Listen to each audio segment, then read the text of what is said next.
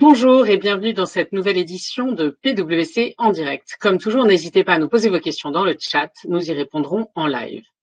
Nous sommes aujourd'hui le mercredi 6 mai, jour de la Sainte Prudence. Dans la série culturelle, l'Académie Goncourt a dévoilé aujourd'hui, hier, pardon, les finalistes du Goncourt.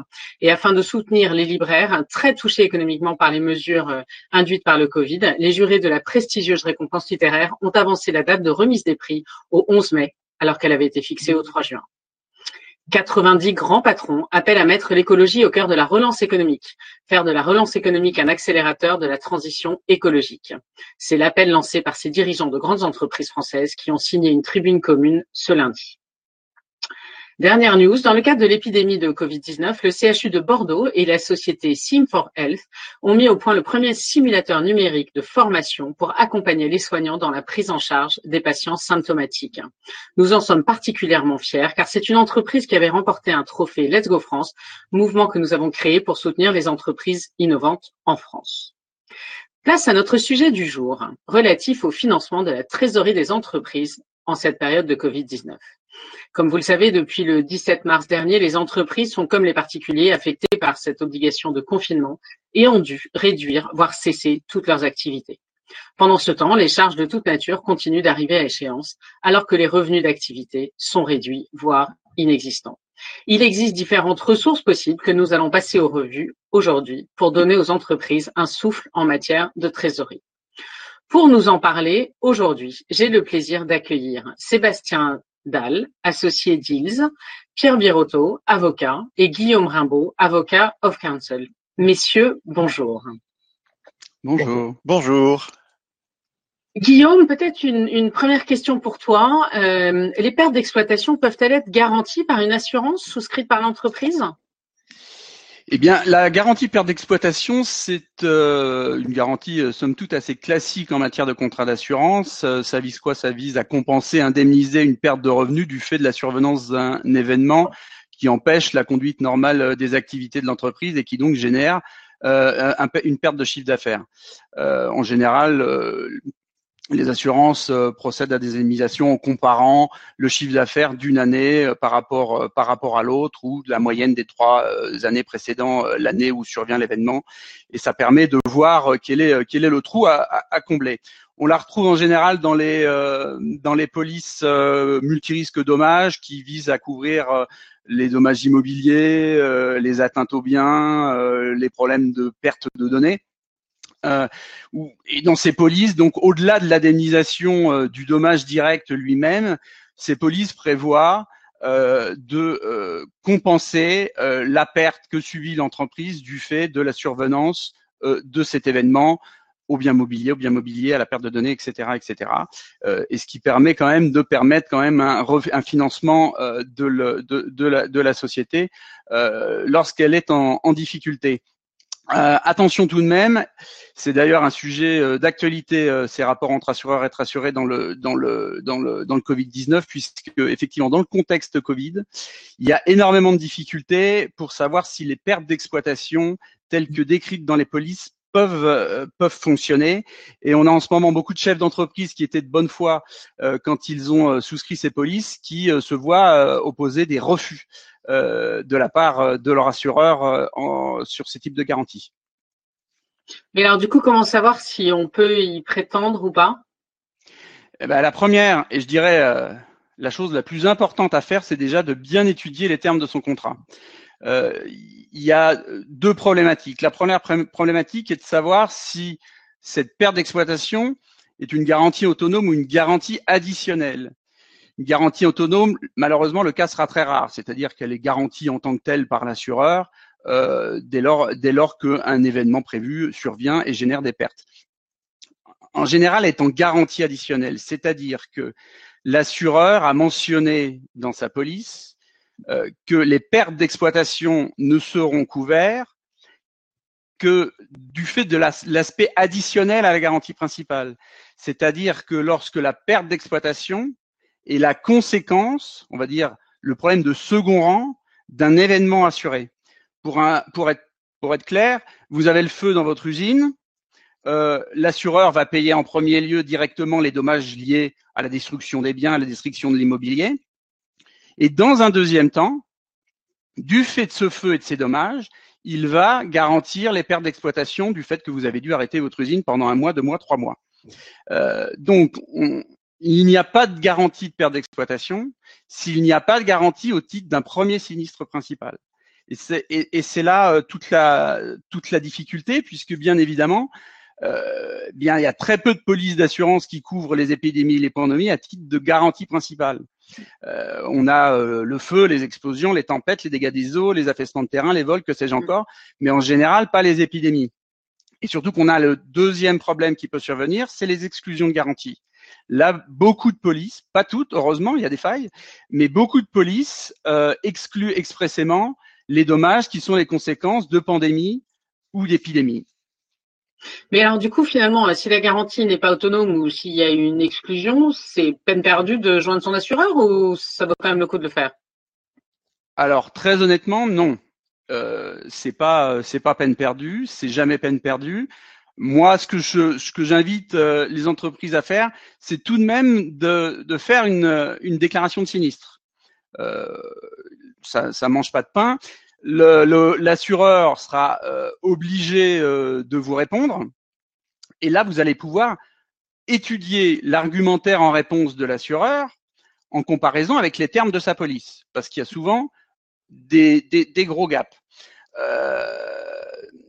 La première faille qu'on peut avoir, c'est que si vous êtes dans le cas d'une garantie, on va dire, euh, additionnelle, ce qui sera euh, le, cas dans 95% des, des, hypothèses, il faut voir déjà si la liste des événements assurés est, véritablement exhaustive, c'est-à-dire le feu, le vol, etc., etc. Parce que si on n'est pas dans une vol, dans une liste exhaustive, ben, il y a toujours possibilité d'argumenter pour dire ben, si la liste des garanties principales n'est pas exhaustive, je ne vois pas pourquoi une pandémie ou une épidémie ne serait pas couverte. Donc ça, c'est le premier point qui sera à creuser. Il y a un deuxième point à creuser qui est la question d'avoir dans la liste de ces garanties principales les fermetures administratives, ce qui arrive dans beaucoup de polices. Puisque là, bien évidemment, suivant votre activité, si vous êtes concerné par les décrets qui ont prononcé la fermeture de votre établissement, il peut être intéressant de creuser et de jouer sur le terme. Est-ce que oui ou non, vous êtes, du fait du Covid, dans une fermeture administrative Alors, c'est pas le Covid directement qui vous pose problème, c'est en fait la fermeture administrative qui a été générée par le Covid. Mais ça permet de retomber sur ses pattes. Euh, pour être tout à fait honnête, c'est un vrai sujet, c'est même un sujet judiciaire d'actualité. Je donne pas d'infos confidentielles parce que c'est dans la presse, mais AXA vient d'être assuré par un groupe de restaurateurs euh, qui voulait faire jouer sa garantie perte d'exploitation et où AXA a refusé en disant mais vous je ne considère pas que vous soyez dans une fermeture administrative. Et il y a un débat qui va avoir lieu en référé, on aura la décision bientôt. Mais si évidemment on considère qu'il y a bien fermeture administrative au sens de la police, alors ça veut dire que derrière, toutes les polices qui mentionnent cette possibilité de garantir à titre principal et donc aussi la perte d'exploitation du fait d'une fermeture administrative, eh bien là, vous allez avoir pouvoir avoir un enchaînement de, de, de, de demandes de la part des assurés qui ont, ce, type de police. Euh, là, je crois que la décision est prévue pour mi-mai, donc on sera euh, assez rapidement fixé. Euh, il y a une autre faille. Si vous avez une exclusion de garantie qui, qui peut, qui vous est opposée par l'assureur, il faut savoir que il y a, le code des assurances est très exigeant dans, en termes de rédaction. Il faut que ces, ces exclusions de garantie, elles soient formelles, elles soient limitées. C'est-à-dire qu'elles doivent être écrites de manière très précise. les termes ne doivent pas être trop larges ni trop génériques et il faut tous les termes d'employés doivent être, doivent être soigneusement choisis, choisis par l'assureur.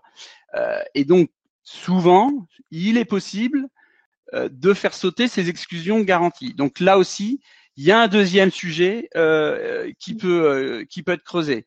Euh, en tout état de cause, il y a une grosse pression hein, en ce moment qui est qui est qui est mise sur les assureurs. moi, je conseillerais quand même d'insister. Si vous sentez qu'il y a la possibilité de faire gérer votre police, je conseillerais d'insister et au moins d'inciter l'assureur à négocier parce qu'ils ont effectivement une grosse pression de la part du gouvernement pour que eux aussi prennent un peu leur part du fardeau, on va dire. Et, euh, ça marche pour certains. Il hein. faut savoir qu'il y a certains assureurs qui ont décidé de verser des indemnités forfaitaires à certaines de leurs entreprises qui mettaient en avant les pertes d'exploitation. Ils se gardent bien de préciser que c'est dans le cadre de la police, ils présentent ça comme une sorte de cadeau en plus, mais euh, le résultat, c'est qu'ils versent des sommes. Donc, à mon sens, bien étudier sa police, ne pas hésiter à faire une déclaration de sinistre, et puis creuser là où ça fait mal.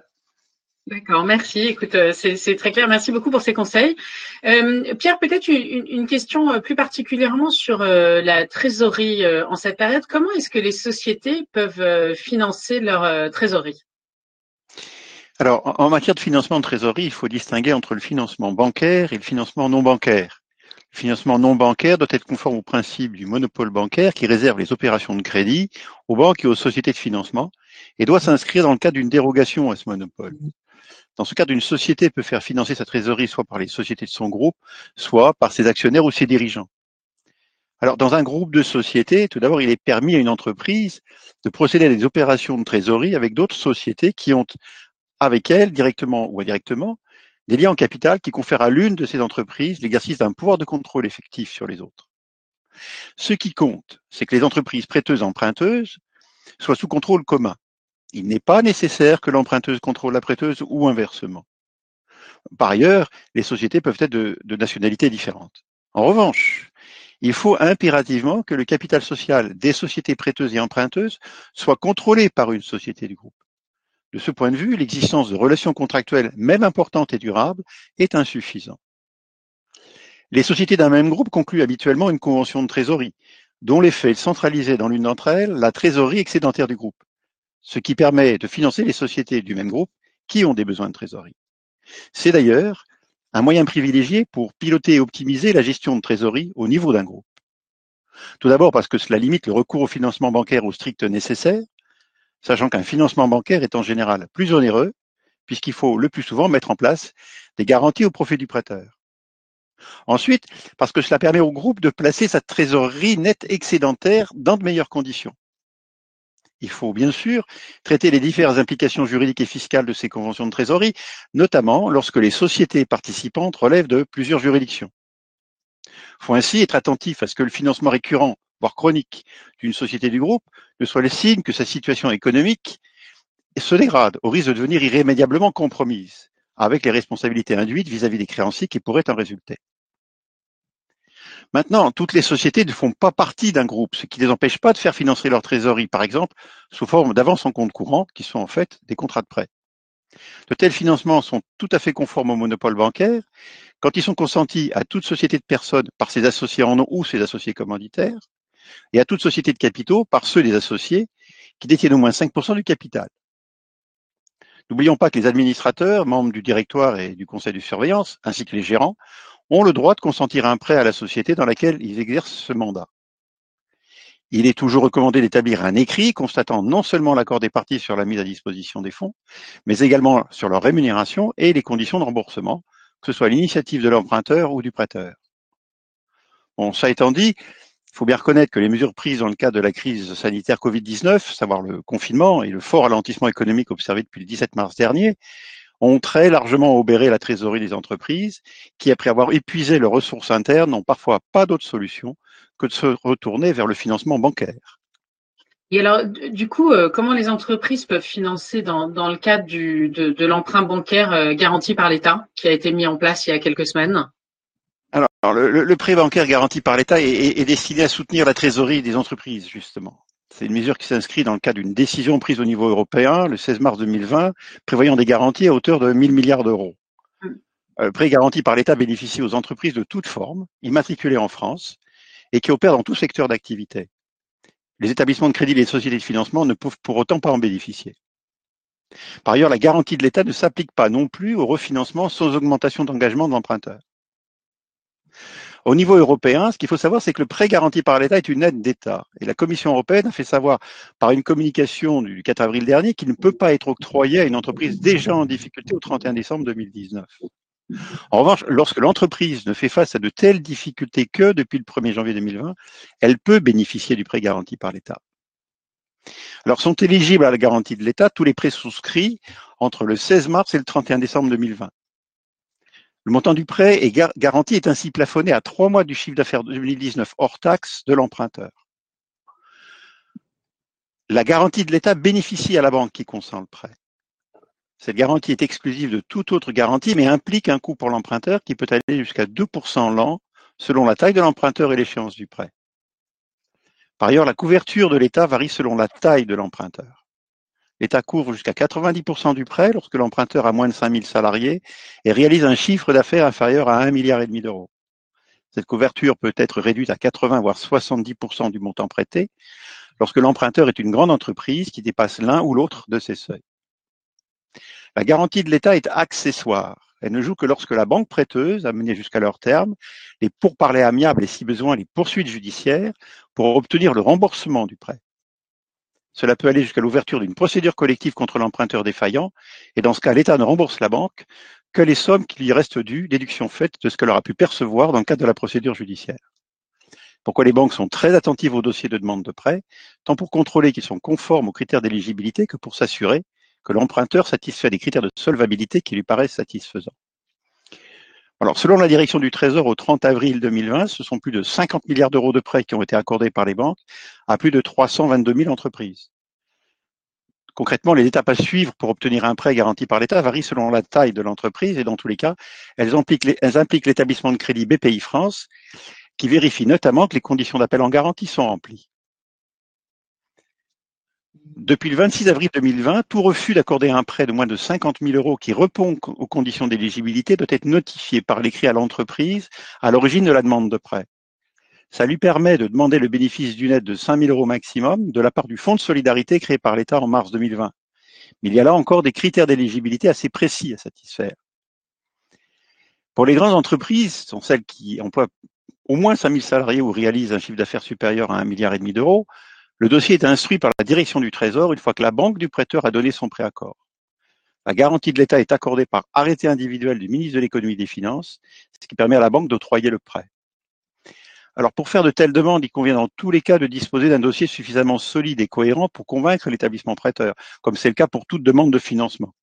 Ce dossier doit bien sûr s'appuyer sur les états financiers les plus récents de l'emprunteur et doit être assorti d'un budget et d'un plan de trésorerie à fin 2020 robuste et construit si l'on souhaite mettre toutes les chances de son côté pour obtenir un prêt garanti par l'État.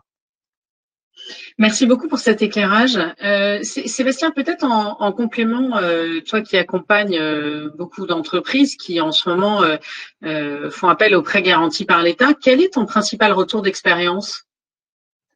Écoutez, euh, le, retour est quand même globalement positif pour les bons risques. Hein. Ce qu'on constate, c'est que le, la, distribution de crédit euh, effectivement euh, est, bien enclenchée.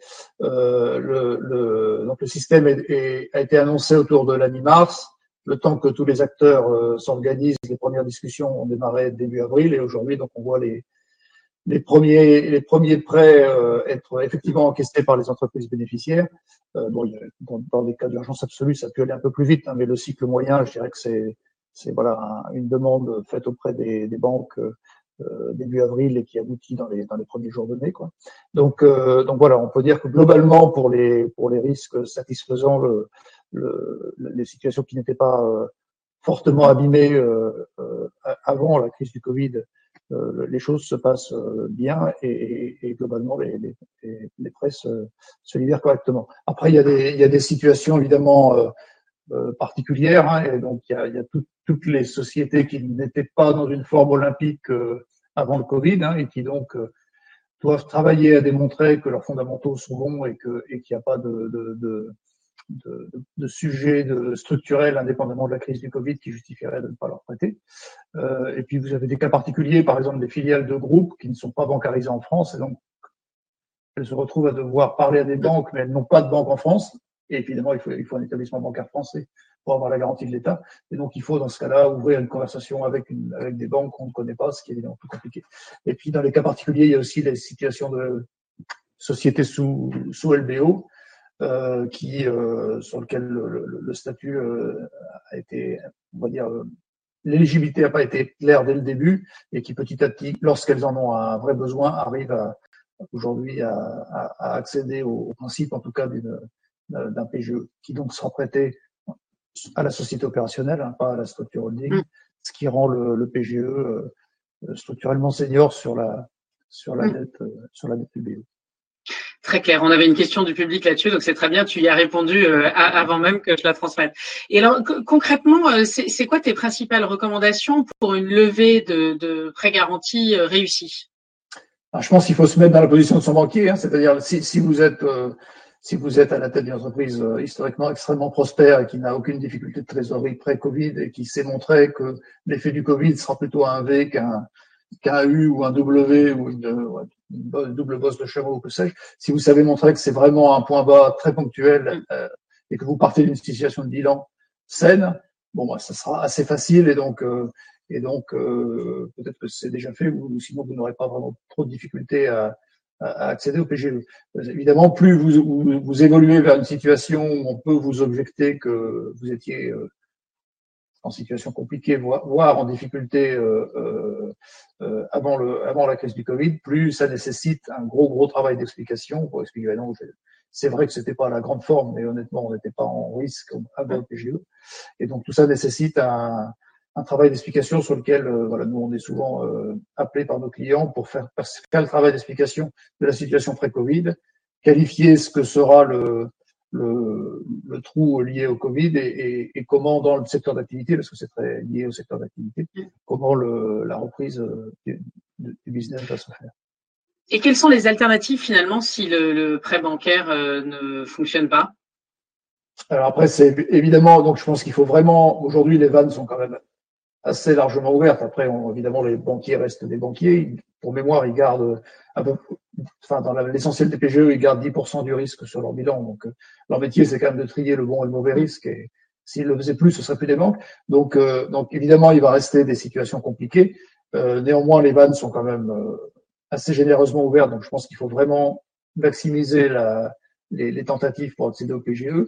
Éventuellement, donc, bien constituer son dossier, consulter potentiellement le, la médiation du crédit, voir, voir le CIRI pour essayer de se faire aider par ces, par ces services.